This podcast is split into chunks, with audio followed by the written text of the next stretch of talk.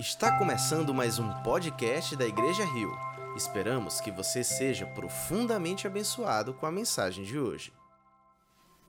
Serão oito mensagens e nós vamos falar sobre os pecados capitais.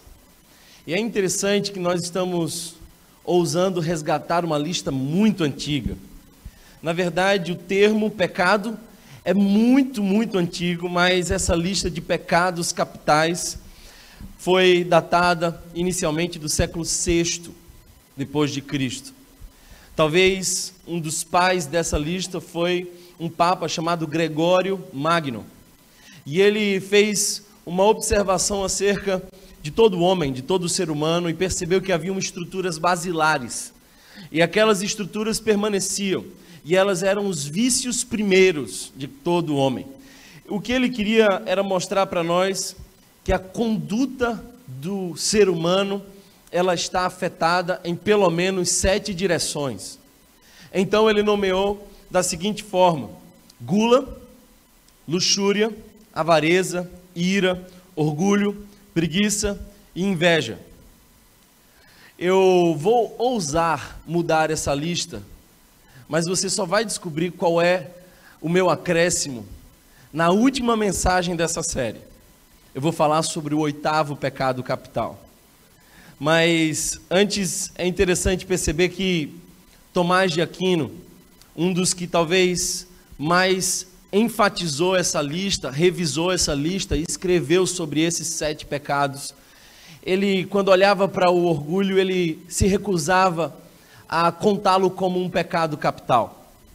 Não porque o orgulho não deva ser cotado como um dos pecados, mas porque para Tomás de Aquino o orgulho era o supra-sumo dos pecados. Ele era o pecado maior. Era para ele como o pai de todos os outros pecados. O termo capital vem do latim que significa cabeça, líder, do qual vem outros. Então, nós não estamos aqui apenas falando sobre sete pecados, nós estamos falando sobre muitos outros pecados que vêm, que nascem desses sete pecados que nós vamos falar. Agora, é interessante perceber que nos nossos dias atuais, a palavra pecado saiu de moda. Aliás, já há bastante tempo, o homem se libertou desses conceitos castradores como pecado.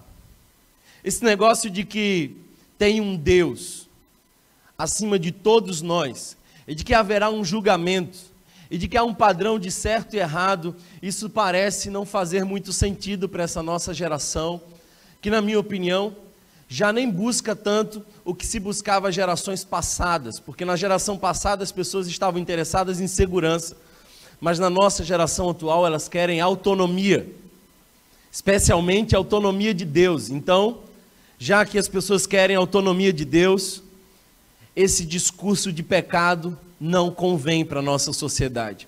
Como nós não temos interesse em servir a essa sociedade conforme eles querem, como ao pregador só cabem duas ah, opções: a primeira, pregar o que o povo quer ouvir, e a segunda, pregar o que Deus quer falar, e nós escolhemos a segunda, então nós vamos fazer uma série inteira sobre pecados. E nós vamos ser incomodados em diversos momentos, a começar de mim. Porque, queridos irmãos, eu me chamo Thomas e eu sou mais um em recuperação de orgulho. Quem de nós não é? Ah, queridos irmãos, eu queria que vocês fossem comigo a um texto das Escrituras. A primeira carta que escreveu o apóstolo Pedro, capítulo de número 5 nós vamos ler do verso 5 em diante.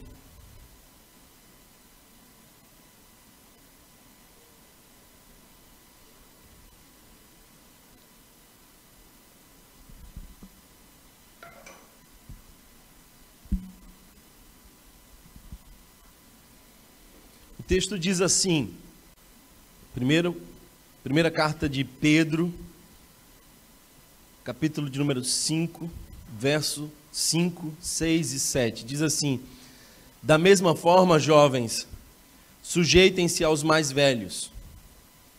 E eu quero que você entenda que jovem aqui é só a continuação de uma ideia, mas essa é uma expressão para todos nós, inclusive aqueles que não se sentem tão jovens. Sejam todos humildes uns para com os outros, porque Deus se opõe aos orgulhosos, mas concede graça aos humildes. Portanto, humilhem-se debaixo da poderosa mão de Deus, para que ele os exalte no tempo devido.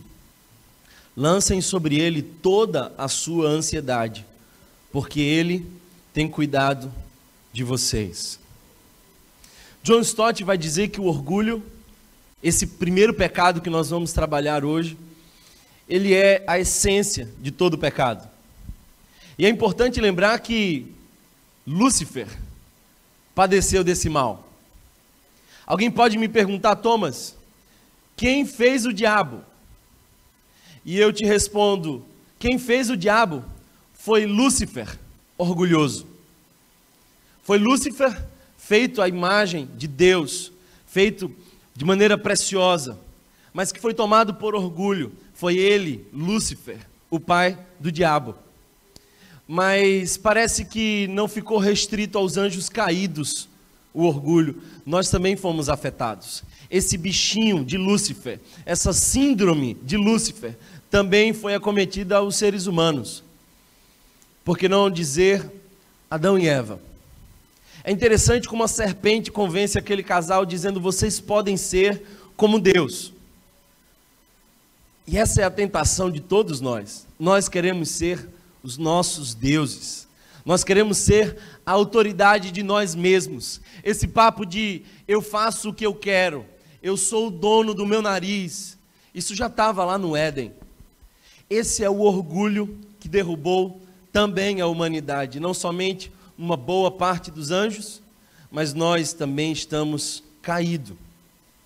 Mas, dentre outros pecados, o orgulho tem algo único. Todos os outros pecados levam um pecador para longe de Deus.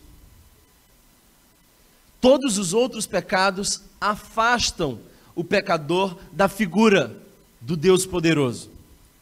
Mas o orgulho pretende nos tornar Deus, ser além de Deus. Por isso a direção é diferente, o orgulho é diferente dos demais pecados. Eu não estou querendo dizer que ele é mais pesado que os demais, mas a natureza do orgulho é realmente muito terrível. Orgulho, já diria Jonathan Edwards, um pregador avivalista, ele disse que o orgulho é o pecado mais escondido, mais secreto e mais enganoso de todos os pecados. Eu gosto, e não é novidade para a grande maioria de vocês, eu gosto muito da história de São Francisco. E há alguns momentos da história de São Francisco, talvez um dos homens que para nós foi um dos homens mais humildes, completamente desprendido. O projeto de vida dele era uma denúncia de uma sociedade que ostentava. E a ostentação é sim uma manifestação do próprio orgulho.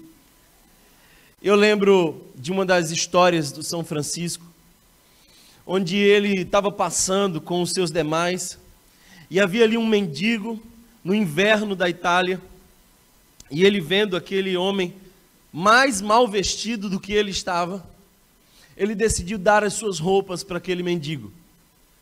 E ele pegou as roupas do mendigo e vestiu. Todos ficaram observando, e ele saiu, um pouco tempo depois, ele cai chorando copiosamente. E as pessoas não entendiam por que, que ele estava chorando copiosamente. E aí ele diz: Eu me orgulhei do que eu fiz. Eu senti orgulho de mim.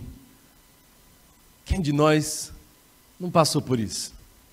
O mesmo São Francisco, já no final de sua vida, decepcionado com o movimento que tinha criado, porque o movimento franciscano foi ganhando contornos que ele jamais esperava ver dentro desse movimento.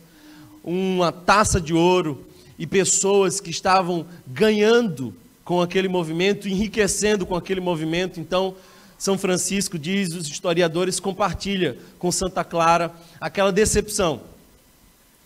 E aí, Santa Clara, já no final dos seus dias, ela diz assim: Você ainda tem o orgulho de ter criado um movimento e ter que definir o fim da história desse movimento.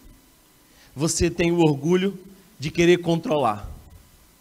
Então ele, decepcionado como estava, percebeu o orgulho no seu coração, se deitou no chão e ali morreu. Bem, queridos irmãos, todos nós sofremos com esse mal. A diferença é que você sabe que você é orgulhoso em mais ou menos intensidade, mas todos nós sofremos com isso. Um pastor uma vez terminou de pregar uma bela mensagem e desceu do púlpito e uma pessoa chegou dizendo assim: Pastor, que mensagem poderosa. Eu já ouvi isso algumas vezes. Que mensagem incrível! Olha, você é uma bênção, você é demais, você é um grande pregador. Ele olhou para a pessoa que estava elogiando ele e disse assim: O diabo me diz isso toda hora, e eu luto para não acreditar que isso vem de mim. Porque às vezes os líderes não caem quando eles traem, eles não caem quando eles se desviam moralmente. A queda de muitos líderes começa quando eles recebem o aplauso e recebem a glória para si.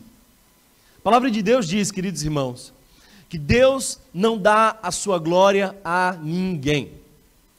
Deus não tem pretensão de dividir a glória dele com você. A glória é totalmente só para ele. Por isso, eu gostaria de pensar com você sobre essa síndrome de Lúcifer, que também nos acomete. Nós precisamos lutar contra o orgulho constantemente. Mas lutar contra o orgulho é lutar contra um monstro mutante. Porque o orgulho está mudando o tempo inteiro dentro de nós, de diversas formas, de diversos tipos. Eu quero aqui numerar pelo menos alguns deles. Porque o orgulho tanto faz levantar você, como esmagar você. Você pode ser vítima do orgulho com uma elevadíssima autoestima, e aí a psicanálise vai chamá-lo de narcisista ou você também pode ser esmagado pelo orgulho, de modo que você se veja inferior, e aí os psicólogos vão dizer que você tem uma baixa autoestima. Pois bem, eu queria falar sobre alguns tipos de manifestações desse orgulho, alguns que te ajudam a levantar, outros que te derrubam. Talvez o primeiro deles seja a autoexaltação, essa é uma manifestação do orgulho. Porque é esse orgulho que veste a máscara, esse orgulho que se alegra do sucesso que acontece, e o pior de tudo, ele aceita os créditos pelas boas coisas. Tim Keller disse que nós podemos nos afastar de Deus por duas razões. Nós podemos nos afastar de Deus porque nós fizemos as coisas erradas e por isso nos afastamos de Deus. Mas nós também podemos afastar de Deus porque fizemos as coisas, as, as coisas certas pela motivação errada. Quando você faz uma coisa certa e aquilo gera a glória para você mesmo, você já recebeu a sua recompensa, porque o orgulho é a recompensa de todo aquele que faz as coisas certas pela razão errada. Essa é uma manifestação da autoexaltação. Mas eu sei que você já encontrou alguém, e não é raro encontrar esse tipo de gente, da autopromoção. E é impressionante que eu percebo em mim, você, quem sabe, perceba em você, que em alguns momentos de insegurança a gente quer dar o nosso currículo. A gente quer mostrar quem nós somos especialmente em situações onde nós nos sentimos inseguros, a gente precisa contar aquela história daquela viagem maravilhosa que a gente fez, daquele idioma que a gente fala, daquele lugar que a gente conheceu, daquela coisa que a gente tem, do que a gente conseguiu comprar, daquela história maravilhosa que com certeza as outras pessoas não viveram, mas nós vivemos. E essa é a autopromoção. É gente que fala de si e diz: Glória a mim, louvado seja eu. Já ouviu? Já encontrou alguém assim? É gente chata. Só que isso é como mau hálito. Você sente facilmente no outro, mas não percebe muito bem em você. Ainda uma outra manifestação de orgulho é a autojustificação. E a autojustificação nada mais é do que acreditar que as coisas que você faz te faz justo diante de Deus. Você tem a capacidade de pensar de que você está kit com Deus, que a dívida foi paga porque você é uma pessoa muito boa. Isso não é difícil de encontrar, porque se você perguntar para a maioria das pessoas lá fora se elas vão para o céu ou para o inferno, elas vão dizer assim: Eu acho que eu vou para o céu porque eu sou uma pessoa relativamente boa. Como se Deus tivesse uma calculadora gigante calculando as coisas que você fez de bom e de ruim, e se no final der positivo, você então foi auto-justificado. Só que a conta não é assim. A conta já começa assim: você está indo para o inferno, porque o que você fez não tem solução, a não ser na cruz do Calvário. Quando nós entendemos o mundo a partir dos olhos do Evangelho, nós só percebemos dois tipos de pessoa: as que foram alcançadas pela graça e as que não foram alcançadas pela graça. O mundo lá fora divide em dois tipos. O mundo lá fora diz daqueles que são mente aberta e daqueles que são mente fechada. A religião também divide em dois tipos. A religião divide entre aqueles que são bons e aqueles que são maus, porque são moralmente reprovados. Deus também divide em dois tipos: os soberbos e os humildes.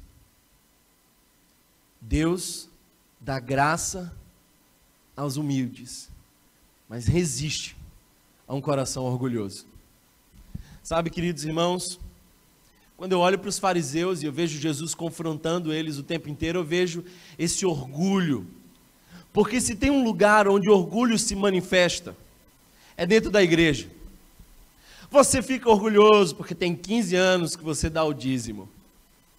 Você fica orgulhoso porque você foi na ação do, do Voz na Rua e ninguém foi nessa ação. Então essa igreja não sabe o que, que tem que ser como igreja.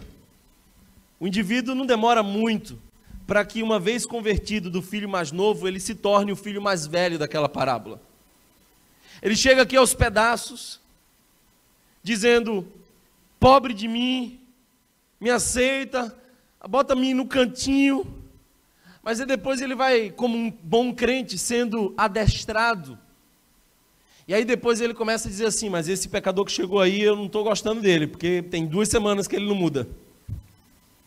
Alguém está me entendendo? Tem alguém comigo aqui hoje, não? Está tudo caladinho, né? Eu também estaria se eu não tivesse que pregar. Os fariseus mostram esses tipos de orgulho. Por exemplo, eles faziam exaltações sobre si mesmos. Eles recebiam os elogios. Mateus capítulo 6, verso 1 e 2 diz: Tenham cuidado de não praticar as suas boas obras diante dos outros, para serem vistos por eles. Se fizerem isso, vocês não terão nenhuma recompensa do Pai Celestial. Portanto, quando você der esmola, não anuncie isso com trombeta, como fazem os hipócritas nas sinagogas. Era isso que os fariseus faziam. Eles gostavam de dizer: olha o que nós estamos fazendo, vejam como nós somos bons. A religião, desde sempre, foi uma boa plataforma para esconder orgulhosos. Os religiosos também nos mostram outro tipo de orgulho, que é o orgulho do desprezo pelo outro.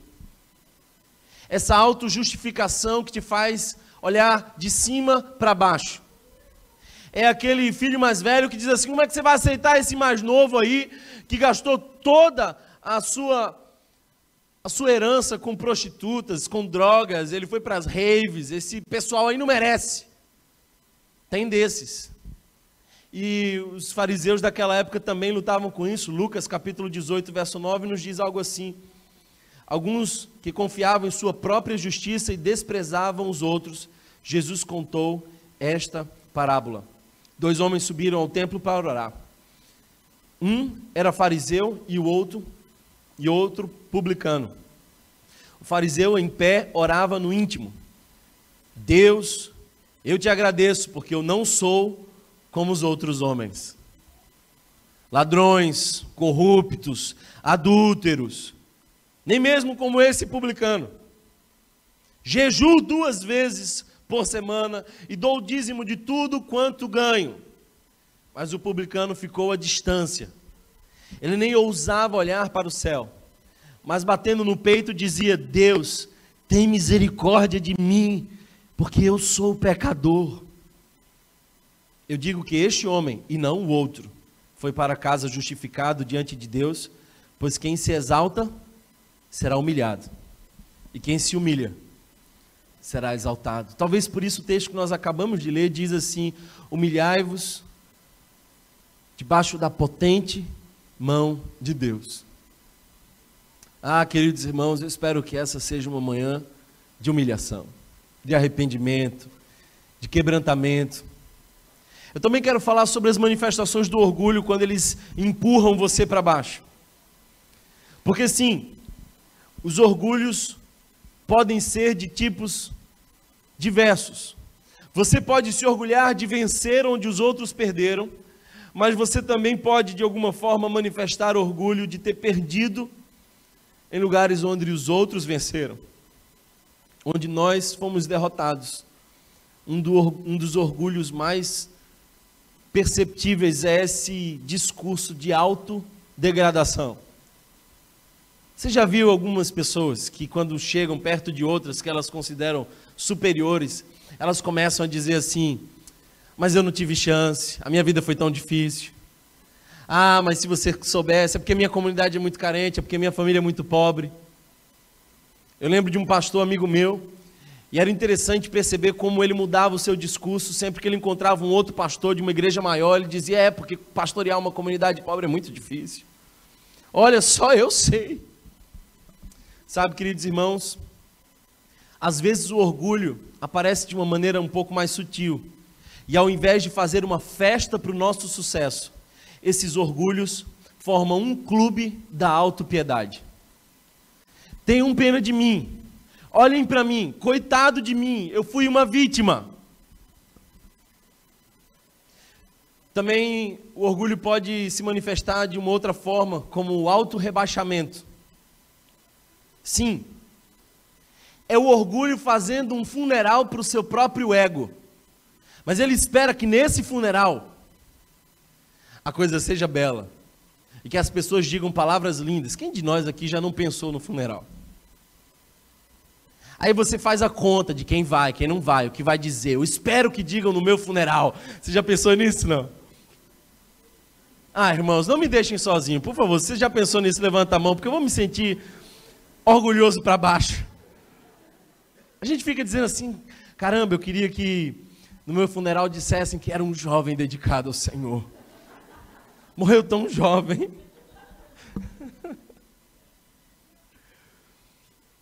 Mas o orgulho também pode se manifestar de uma outra forma. É o que eu chamo de autocondenação. É o julgamento sobre nós mesmos. Isso gera culpa, quando nós falhamos em satisfazer os nossos próprios padrões. Eu lembro de um amigo que dizia: Olha, sempre que eu erro, eu dou um jeito de me punir. Aí um dia eu estava com ele, ele esqueceu a chave. Eu estava dando uma carona para ele, ele esqueceu a chave, ele me fez parar. E ele disse: Eu vou descer do carro, eu vou andando até em casa, vou pegar essa chave, eu vou voltar andando. Esse cara que precisa se condenar porque ele não estava à altura do seu próprio padrão. Agora, o denominador comum entre esses seis tipos de manifestação de orgulho que eu acabei de mencionar é um outro chamado autopreocupação. Eu tenho certeza que vocês não sofrem com isso. Claro que vocês não sofrem com isso. É comum tanto para cima quanto para baixo. Quando você vence, onde as pessoas perderam, você pode ter auto-preocupação. Mas quando vocês perdem onde, onde outros venceram, porque é sempre uma comparação, tanto o orgulho quanto a inveja só existem porque há uma comparação. Desde o Éden, vocês podem ser como Deus. O como tem adoecido muita gente. E deixa eu dizer uma coisa para você, eu vou, eu vou ser bem ousado nessa minha afirmação, ainda bem que eu sei que só assiste essas pregações o pessoal da igreja mesmo. Mas eu tenho percebido uma, uma ênfase muito grande no patológico, e um desprezo muito grande pelo conceito do pecado. Mas o que as pessoas não perceberam é de que elas perderam muitas vezes o poder de agir. Porque você não chega para um depressivo e diz para ele: faça alguma coisa por você mesmo.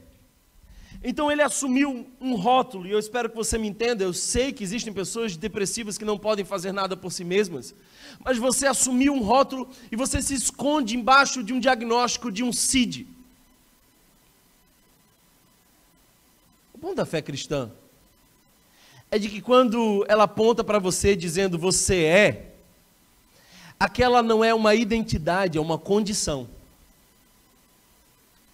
Você é um preguiçoso, mas você pode deixar de ser, basta você querer. Arrependa-se, converta-se e você mudará.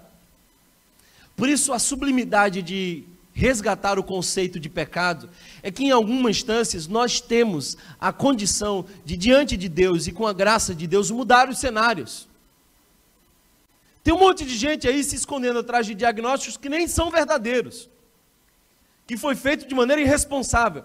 Mas eu quero te dizer uma coisa: não abandone a avaliação espiritual da sua vida, porque frequentemente você se sente convidado por Deus e chamado pelo nome a mudar. Alguém recebe essa palavra aqui hoje? Uma última manifestação muito comum é essa de autopreocupação. Nós somos fixados em nós mesmos. Nós estamos centrados em nós mesmos. Agora, como é que a gente percebe esse orgulho? Nós percebemos de alguma forma. Por exemplo, se você é perfeccionista, quem sabe há uma grande chance de você ser orgulhoso. E o perfeccionismo, já percebeu que é o problema que o pessoal enxerga como virtude no mundo distorcido? Já percebeu isso não? Você vai para uma entrevista de emprego. Eu que sou psicólogo sei disso. Quando a gente pergunta para o candidato qual é o seu defeito, conta para mim um dos seus defeitos. Ah, olha, o meu defeito é que eu sou muito perfeccionista. Adoro fazer as coisas certas. Eu adoro chegar na hora. Eu não suporto quando a coisa está fora do lugar. Ele está falando não do perfeccionismo, ele está falando do orgulho. É aquele ser que quer ter o melhor, quer ser o melhor, você já conheceu alguém que não pede ajuda? Já conheceu alguém que não abre a sua vida, o seu coração para ninguém? Você não conhece as fragilidades dessa pessoa? Você convive com ela há cinco anos, você trabalha com ela há três anos. Ela nunca abriu o coração e disse: Por favor, me ajuda. Eu estou mal. Aí a bomba explode, pum! Quando a bomba explode, você não tinha ideia, mas aquele sofrimento vinha sendo administrado silenciosamente por um ser orgulhoso que não consegue se colocar vulnerável diante das pessoas. Porque para ser vulnerável tem que ter coragem.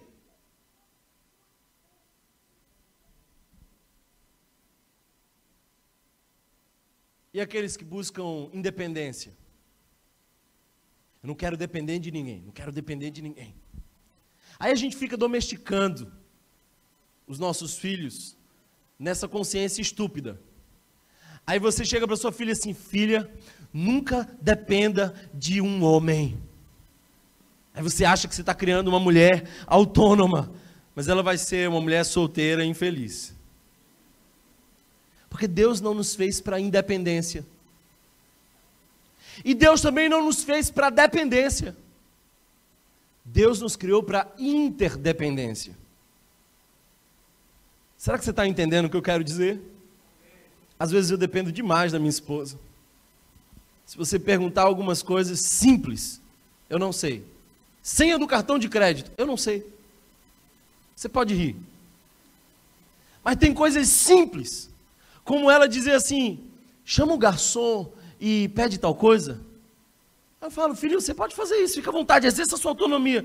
Mas eu acho que ela fica sentindo assim, eu vou, eu vou dar um trabalho para ele, eu preciso que ele faça alguma coisa por mim. Você está entendendo não? Pedir ajuda é um sinal de humildade. Se você conhece alguém que não pede, ou se você é alguém que não pede ajuda facilmente, vai ser difícil, muito difícil, você se desfazer do orgulho. Você conhece alguém que não recebe nada de ninguém, não quer nada de graça, não recebe nenhum favor, não consegue lidar com um presente, consegue olhar para o outro e se sentir constrangido e incomodado. E por que, que essa pessoa me deu isso? Já percebeu isso não?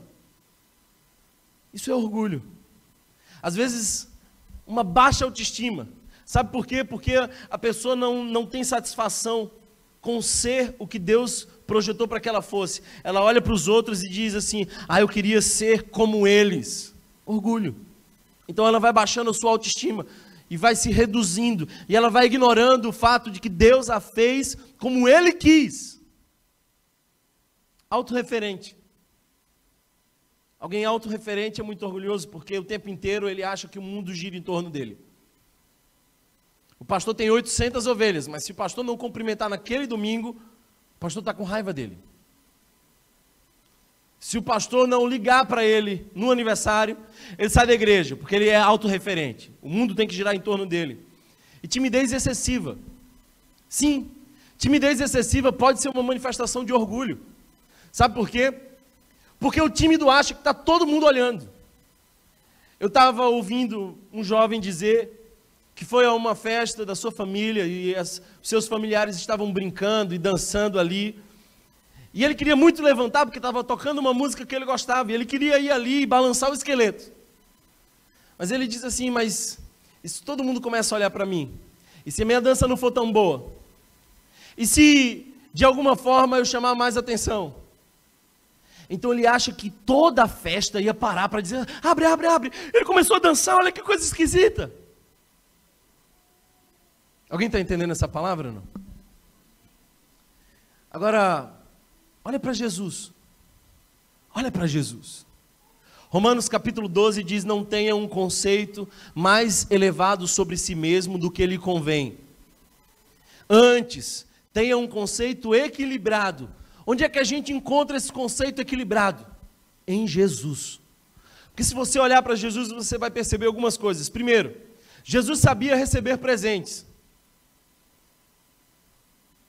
Um dia uma mulher entrou numa sala e ela comprou um perfume com um ano de trabalho.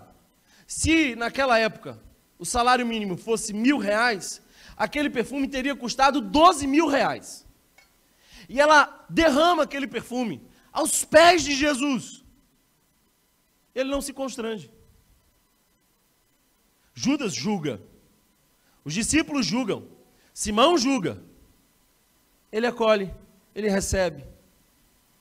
Sabe, quando nós olhamos para Jesus, nós vemos o ego em equilíbrio. Porque, por exemplo, Jesus recebeu, durante os seus três anos de ministério, ofertas de viúvas. Mulheres que sustentavam seu ministério. Jesus era, por exemplo, transparente com as suas emoções. Ele disse para os seus discípulos, é Deus encarnado dizendo para os seus discípulos que caminhavam com ele há três anos: a minha alma está angustiada até a morte. Ele não tem medo de ser vulnerável. Se Jesus fosse pastor dessa igreja, provavelmente Jesus subiria aqui e diria assim: irmãos, eu não estou bem, orem por mim.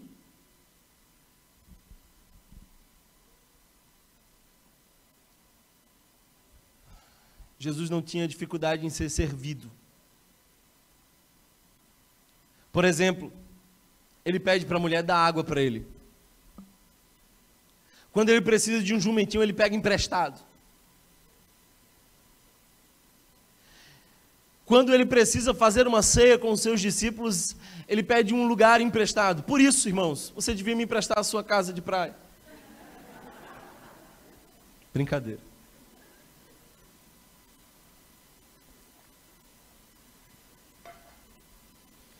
Talvez a pergunta central que nós precisamos responder hoje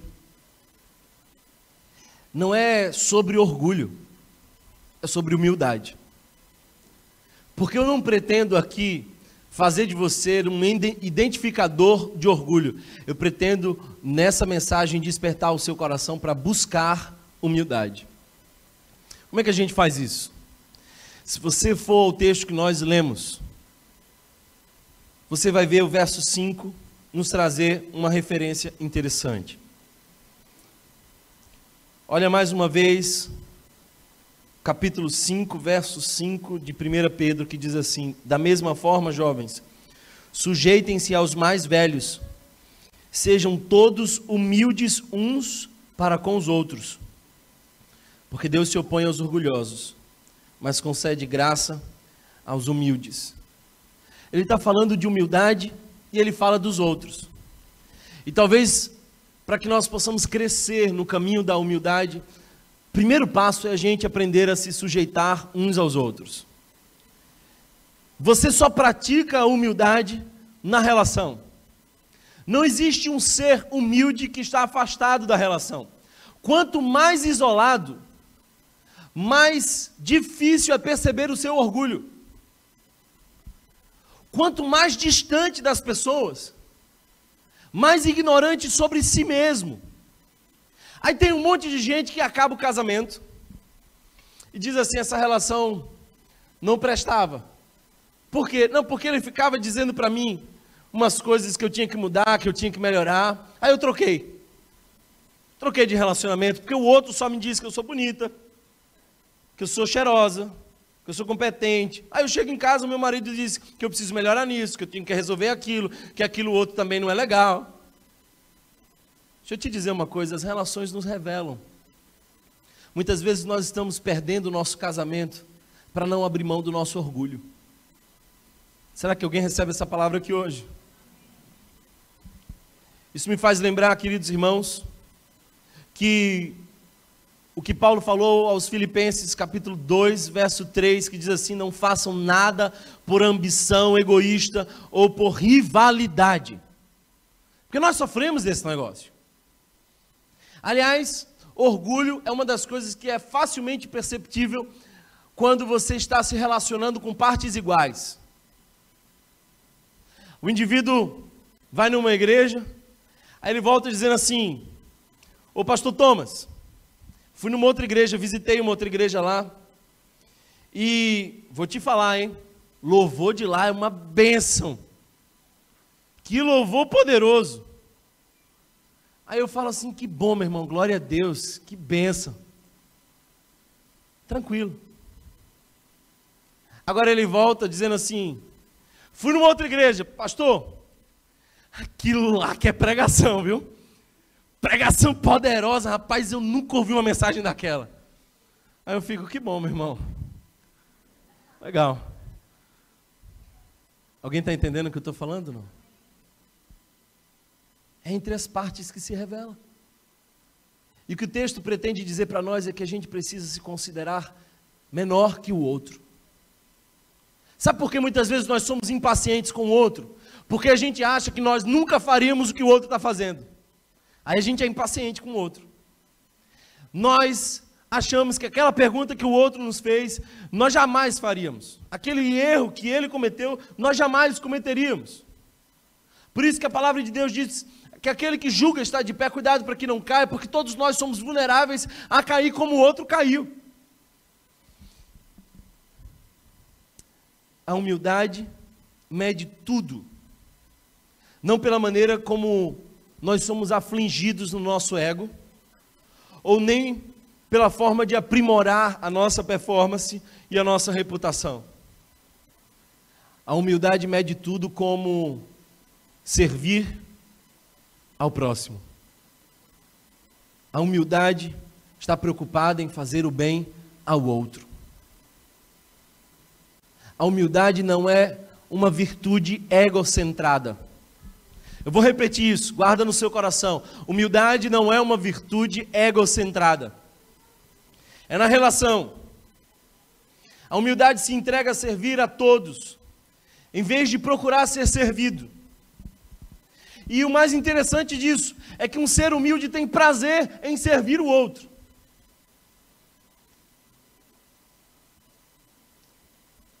As pessoas têm uma confusão sobre o que é humildade.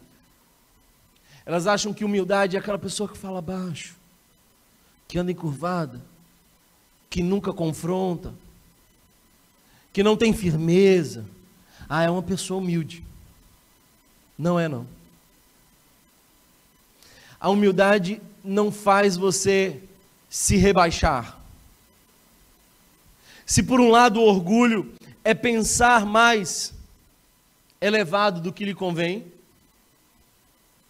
humildade não é rebaixar você além do que lhe convém. C.S. Lewis disse o seguinte: humildade não é pensar menos de nós mesmos, mas pensar menos em nós mesmos. Eu vou repetir: humildade é pensar menos em nós mesmos. Você não é o centro. Você não precisa ser amado por todo mundo. Você não precisa ser aplaudido toda hora. Fundamentalmente, humildade é uma forma de autoesquecimento quando nós nos colocamos a servir ao outro.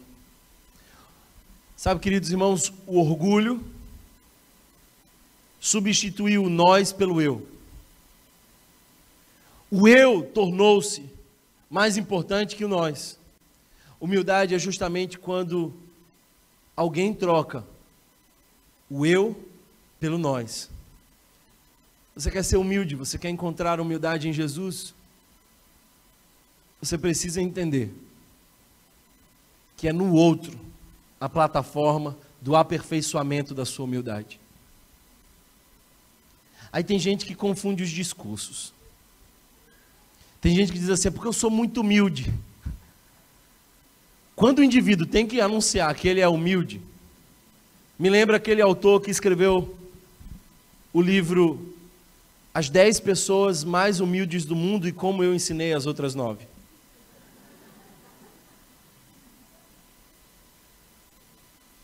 É no outro que nós recebemos humildade.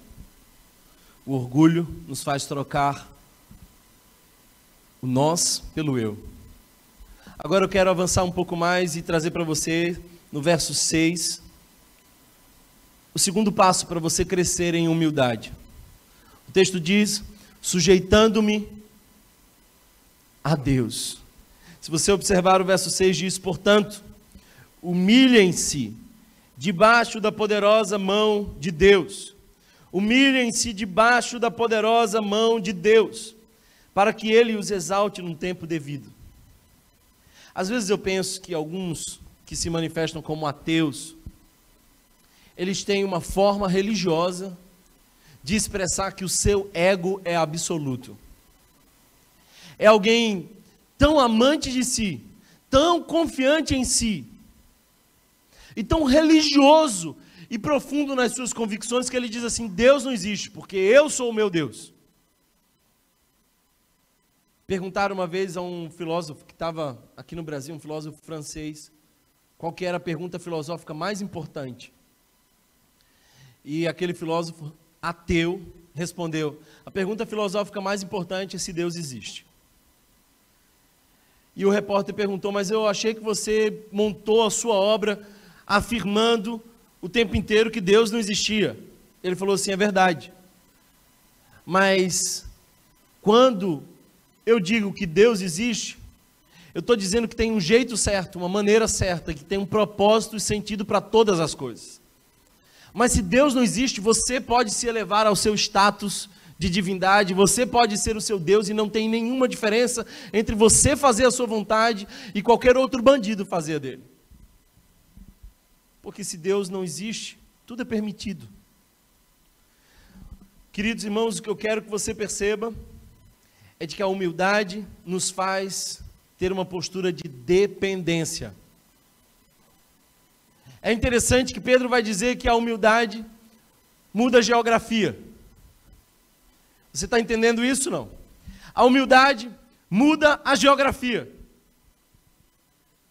Porque o que Pedro está dizendo é que se você é humilde, você está debaixo da potente mão de Deus. Um ser orgulhoso é um ser que está olhando sempre de cima para baixo. Ele se vê muito além das outras pessoas, então ele olha de cima para baixo. E quando alguém olha de cima para baixo, esquece que em cima dele tem uma outra coisa. Porque quando alguém está olhando muito de cima para baixo, esquece de olhar para cima. Então o que Pedro está dizendo aqui é que se você quer ser humilde, você tem que se colocar debaixo da potente mão de Deus. Embaixo dela, na dependência. É dizer eu não sou Deus. É dizer eu não posso ser adorado. É dizer eu não preciso de reconhecimento. Quem precisa ser reconhecido é o Senhor Jesus. Sabe, irmãos, eu tenho pensado que muitas vezes a nossa espiritualidade se monta de uma maneira muito egoísta, muito orgulhosa, até na relação com Deus, como se Deus tivesse que nos servir o tempo inteiro como se a nossa mão fosse a potente. E Deus, Ele só é aquele que move a nossa mão potente. Nós não somos o centro das coisas. Uma vez uma professora perguntou para o seu aluno: Me explica o que é egoísta. Ele prontamente disse: Egoísta é aquela pessoa que não olha para mim, que não lembra de mim, que não me dá as coisas. Deixa eu te dizer uma coisa: você não é o centro do mundo, Deus é. E não me venha com esse papo de que você é o centro de Deus. Porque Ele é que merece toda honra, glória e louvor para todos sempre. A humildade está contente de que Deus receba todo o crédito. Você já percebeu que o Evangelho é isso? Por que, que Deus escolheu você? Por que, que Deus escolheu você? Me diz uma razão para Deus ter escolhido você. Se você não for estúpido, você vai chegar à conclusão de que Ele te escolheu porque Ele quis pela graça. Porque não há, não há nenhuma diferença entre você e qualquer outra pessoa. Todos nós estamos nivelados por baixo. Foi pela graça.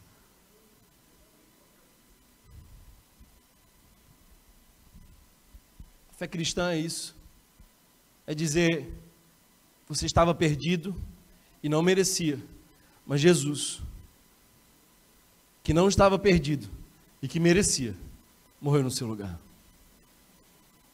A humildade admite alegremente que tudo o que temos é um presente gratuito de Deus. Humildade não é negar a virtude, é saber de onde ela vem. Da próxima vez que você vier dizer que o sermão foi uma benção, eu preciso dizer para mim mesmo: não foi você. Cada vez que você disser assim, Deus te usou poderosamente hoje, eu preciso me convencer de que foi Deus que me usou poderosamente. Do contrário, vocês podem até estar aplaudindo, mas a queda já começou a acontecer. A humildade tem um prazer de afirmar que Deus governa soberanamente. Deus governa tudo, soberanamente.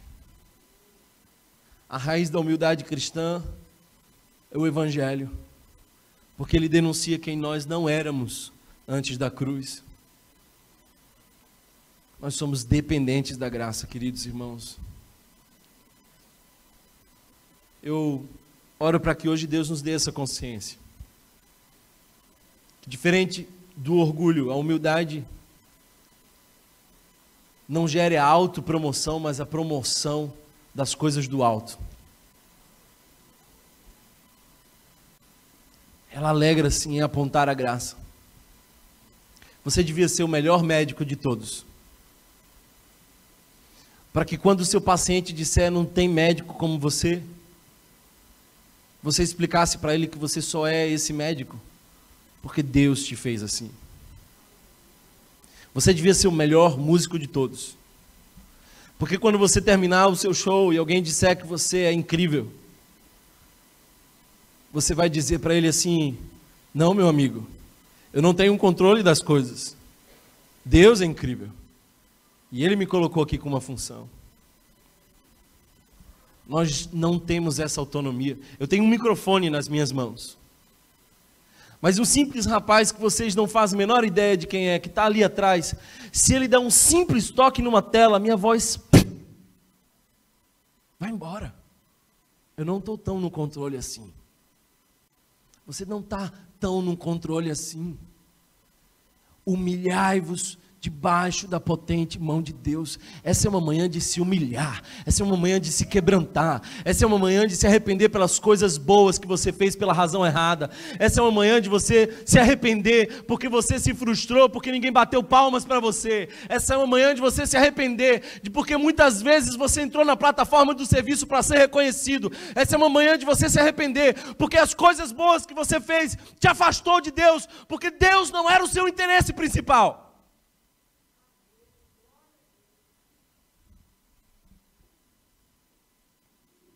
Último passo para você se tornar humilde. E o caminho para o final com isso é de que você precisa não apenas se sujeitar aos outros, nem se sujeitar à soberania de Deus apenas, mas você também precisa se sujeitar ao cuidado de Deus. Sempre que a minha fé conflita com as minhas perspectivas profissionais, eu fico com a minha fé. E queridos irmãos, às vezes nós somos tão adoecidos pelo mundo que a gente não percebe. Mas às vezes nós criamos a nossa própria doença. E a ansiedade é uma delas. Porque dentre tantas razões para sermos ansiosos, uma das principais é de que a gente quer ter o controle e porque a gente não confia no cuidado de Deus.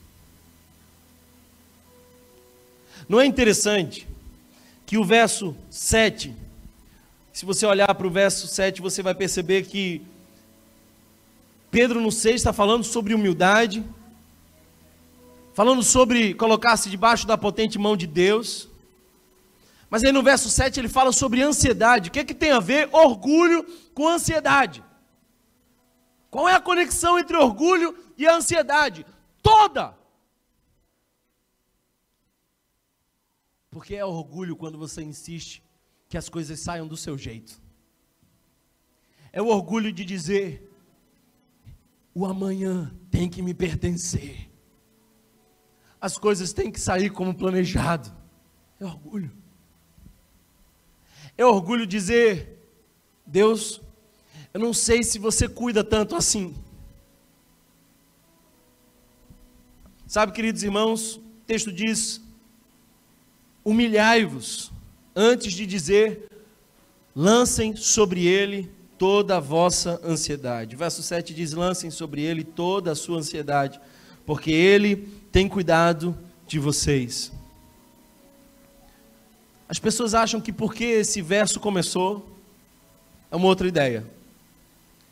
Mas é bom que você saiba que essa numeração não existe no original. E no original, o 6 e 7 é uma frase só. No original, é uma ideia só.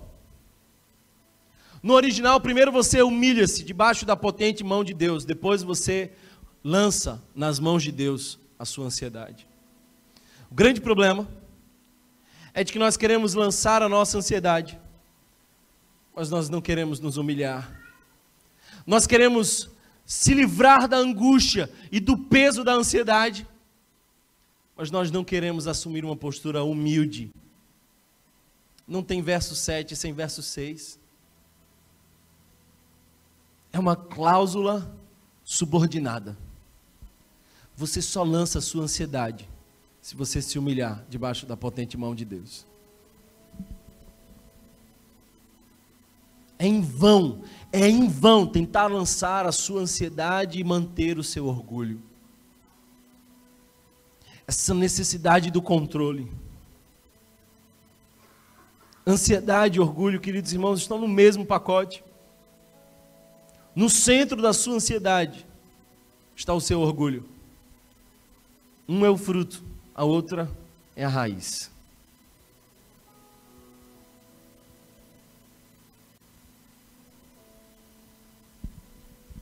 Eu estava sentindo há um tempo atrás dor no joelho, alguns anos atrás. Aí eu percebi que quando eu perdi peso, a dor do joelho passou. Eu não tratei o joelho, tratei o peso. Você está entendendo onde eu quero chegar? Para de olhar demais para a ansiedade e trata o teu coração orgulhoso. Primeiro a gente se humilha debaixo da potente mão de Deus. termino dizendo que Deus te trouxe aqui para que você se tire do centro. Tire-se do centro. Tire-se do centro. Sabe, irmãos, não é sobre você, é sobre Deus. A Bíblia não é sobre você, é sobre Deus. A tua existência não é sobre você, é sobre Deus. Para de querer assumir o lugar de Deus na sua história. Escolha a simplicidade de quem depende. Escolha a leveza de quem confia. Escolha a alegria de quem serve. Escolha o caminho da humildade. E que Deus nos dê a graça de nunca perder esse caminho. Não é sobre você, é sobre Deus. Feche os teus olhos, vamos orar. Eu quero te dar um minuto de silêncio para que você pense um pouco mais na sua vida, um pouco mais nas coisas que você precisa mudar, nas manifestações do seu orgulho. Se você sair daqui hoje dizendo a mensagem não foi para mim, é porque você já padece gravemente da síndrome de Lúcifer. Se você sair daqui hoje dizendo, eu adoraria que meu esposo, que meu filho, que aquela minha amiga do trabalho viesse, você ainda não entendeu que é para você. E está na hora de mudar. Primeiro, humilhe-se diante da potente mão de Deus. Depois você pode lançar sobre ele as suas ansiedades e crer no cuidado dele por você. Enquanto no seu projeto você for o centro, você vai ter que sustentar o peso disso em forma de ansiedade.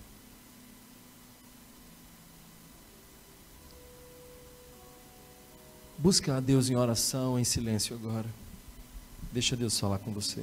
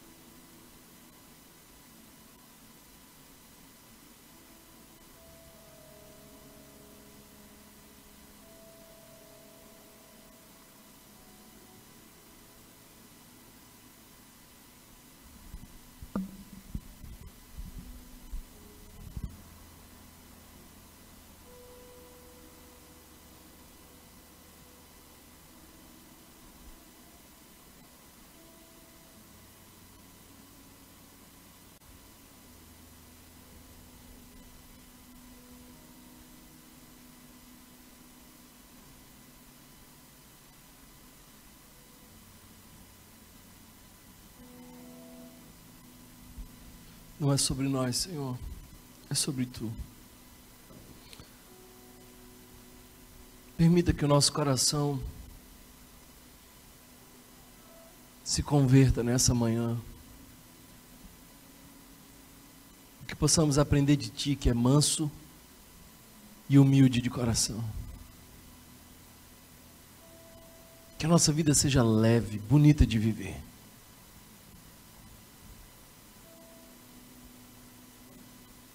Que a gente veja de fato essa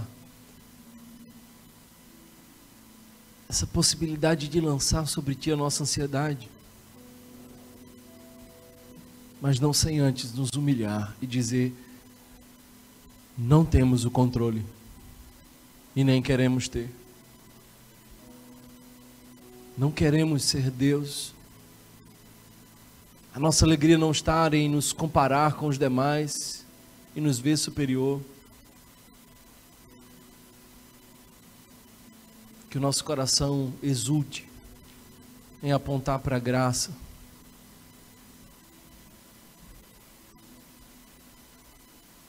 Que diminua eu, Senhor, e que tu cresças.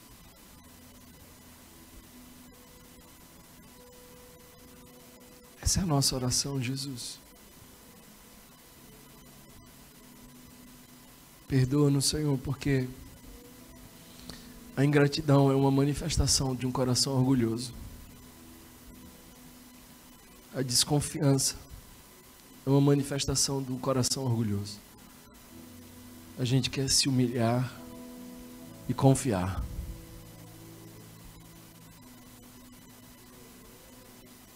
Deus, a melhor forma de a gente viver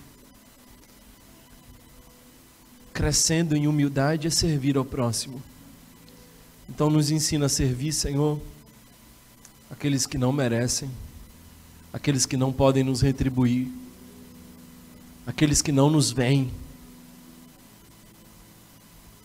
Que as nossas mãos sejam discretas.